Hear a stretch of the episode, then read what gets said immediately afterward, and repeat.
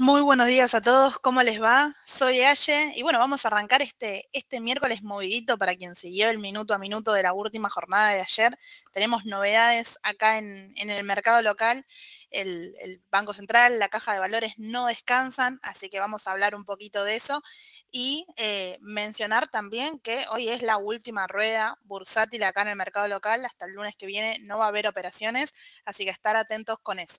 Pero bueno, comencemos rápidamente con el mercado local y como les había adelantado, hay nuevas normativas. Les comento, la Comisión Nacional de Valores formalizó la modificación al mecanismo de compra y venta de bonos soberanos denominados y pagaderos en dólares. Es decir, que hay cambios en la compra de dólar MEP y también hay cambios en la compra de contado con liquidación. ¿sí? Todos los detalles de los cambios los vamos a hablar hoy a la tarde con Sole a las 2 en este ping-pong de preguntas y respuestas. Ahí le vamos a detallar qué es lo que cambió de la nueva normativa, cómo pueden comprar. Y está bueno, este espacio es en Instagram, está bueno porque ahí van a poder preguntar en el momento y vamos a poder ir em, resolviendo todas las dudas que les aparezca pero para tener en cuenta, no cambió la, limitación, digamos, los dólares MEP los puedo seguir comprando de manera ilimitada, no cambió el parking para comprar, el parking sigue siendo de 24 horas, yo compro em, dólar, perdón, yo compro bonos en pesos, una vez que están liquidados, espero el parking y después los puedo volver los puedo vender en dólares, ¿sí? Cambiaron sí otras cuestiones a tener en cuenta que, como les digo, se los vamos a adelantar sin eh, ningún problema a las 2 de la tarde y ahí evacuamos todas las dudas. Por otro lado, en torno al Banco Central, las liquidaciones por dólar soja disminuyeron un 29,9% respecto del lunes y aportaron este martes 66 millones de dólares a la rueda mayorista, con una negociación por 276,3 millones en el segmento de contado. El Banco Central vendió unos 25 millones de dólares para importaciones y finalizó con un saldo neto comprador de 14 millones de dólares. Así que bueno, estar atentos ahí, el dólar soja se está eh, disminuyendo, no está teniendo el éxito que tuvo con el primer dólar soja, tampoco lo, pudo sostener el segundo dólar soja y bueno, en este caso también viene con complicaciones. Por otro lado, tenemos novedades también acá en, el mercado local. Llegó finalmente los balances del sector financiero, llegó el balance de Grupo Financiero Galicia, llegó el balance de Banco Francés. Por el lado de Galicia, reportó en el primer trimestre del 2023 una ganancia neta de 18 18.176 eh, millones de pesos comparado con los 10.615 millones eh, de pesos en el mismo periodo del año anterior. Si el mercado esperaba un beneficio total de 16.978 millones de pesos. ¿sí? Es decir, que logró unas ganancias superior a lo que el mercado le estaba pidiendo. Quizá arranque la rueda con el pie derecho. Bueno, hay que ver cómo, cómo sigue todo ahí.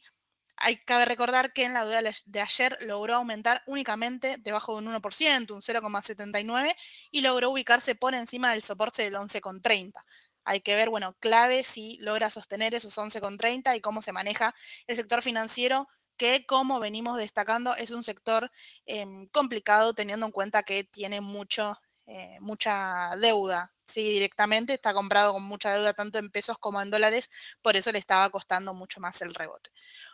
Por otro lado, por el lado del Banco francés, reportó una utilidad neta en el primer trimestre del 2023 de 15.019 millones de pesos comparado con las ganancias netas del primer trimestre, perdón, primer trimestre del año anterior de 8.242 em, millones de pesos. El mercado esperaba una ganancia de 16.157, es decir que eh, a diferencia del Banco Galicia, el Banco francés no logró lo que estaba esperando el mercado, ¿sí? Igual ayer venía con una suba bastante contundente de un 3,7%, que hay que ver también, al igual que Galicia, si hoy logra mantener y continuarse alcista. En cuanto al análisis técnico breve, les, comento, Banco francés no está ni en sobrecompra ni en sobreventa, está ahí neutro, así que podría continuar con esta alza, pero bueno, hay que ver si no logrando las ganancias esperadas puede continuar de forma alcista.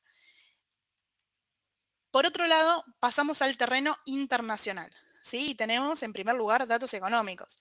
Los mercados buscarán pistas sobre la trayectoria futura de las tasas de interés de la Reserva Federal cuando el Banco Central de Estados Unidos publique las minutas de la Fed hoy en una reunión a las 15 horas horario local, horario de Argentina. ¿sí? Por otro lado, tenemos novedades de una empresa en particular. ¿sí? Nuevamente estamos hablando de Netflix, gigante del streaming. Eh, luego de la presentación de su balance en la cual se vio una notaria caída en los suscriptores, Netflix empieza a tomar medidas para encaminar sus finanzas en, directamente porque tuvieron una caída muy grande en cuanto a los suscriptores. Y ahora lo que van a incorporar y comienzan en Latinoamérica, así que hoy cuando alguno ponga Netflix quizás le salta el cartel, eh, van a empezar a bajar estas cuentas que comparten contraseñas. ¿sí? te van a ofrecer dar un, un, anexo, digamos, un nuevo usuario en donde te va a cobrar un plus para que vos puedas compartir la contraseña.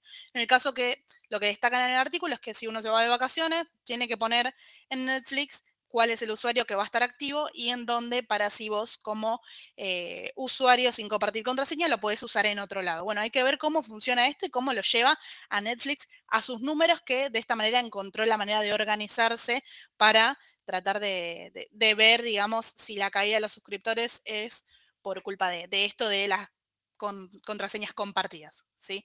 Por el momento la acción, ya les digo cómo, cómo está arrancando, directamente está y les comento, ya tenemos el mercado y abrió un 1% arriba, casi, casi un 2%. Así que Netflix para, para seguir en la jornada de hoy. Por otro lado, tenemos novedades también acerca de los bancos regionales. Las acciones de PacWest eh, subieron el miércoles después de que el asediado Banco Regional llevara a un acuerdo para vender la división de los préstamos inmobiliarios. Así que tenemos ahí un pequeño aumento dentro de los bancos regionales sigue siendo un sector de riesgo, así que tener en cuenta eso al momento de operar. ¿sí? Por otro lado, bueno, en torno al, petróleo también tenemos novedades, yo lo vengo siguiendo muy de cerca, los precios de crudo subieron tras datos que mostraron un ajuste en los inventarios estadounidenses y los suministros de combustible, así como una advertencia del, ministerio, del ministro saudí de Energía a las especuladores que planean la perspectiva de nuevos récords de producción en la OPEP. ¿Sí? El petróleo, el WTI, estaba ganando más de un 1% y se ubicaba alrededor de los 77 dólares. ¿sí? Cabe recordar que a principio de mes estaba ubicado con una caída, luego de la caída de la demanda de China, estaba ubicado alrededor de los 65 dólares el WTI, así que está recuperando el petróleo al corto plazo y le queda todavía recorrido como para recuperar.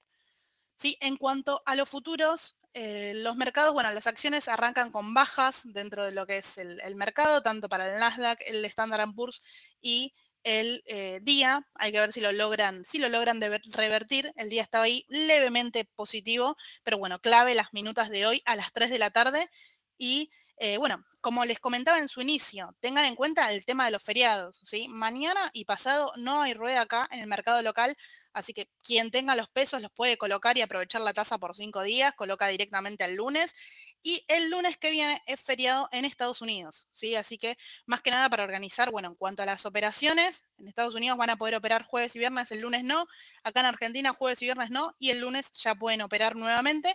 Esto va a causar ciertos desfasajes en el precio a tener en cuenta al momento de comprar ciertos activos estos tres días que el martes después vuelve todo a la normalidad.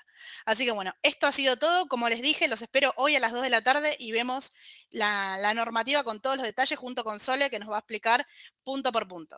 Así que bueno, muchas gracias y aguardamos sus consultas. Que tengan buena jornada. Hasta luego.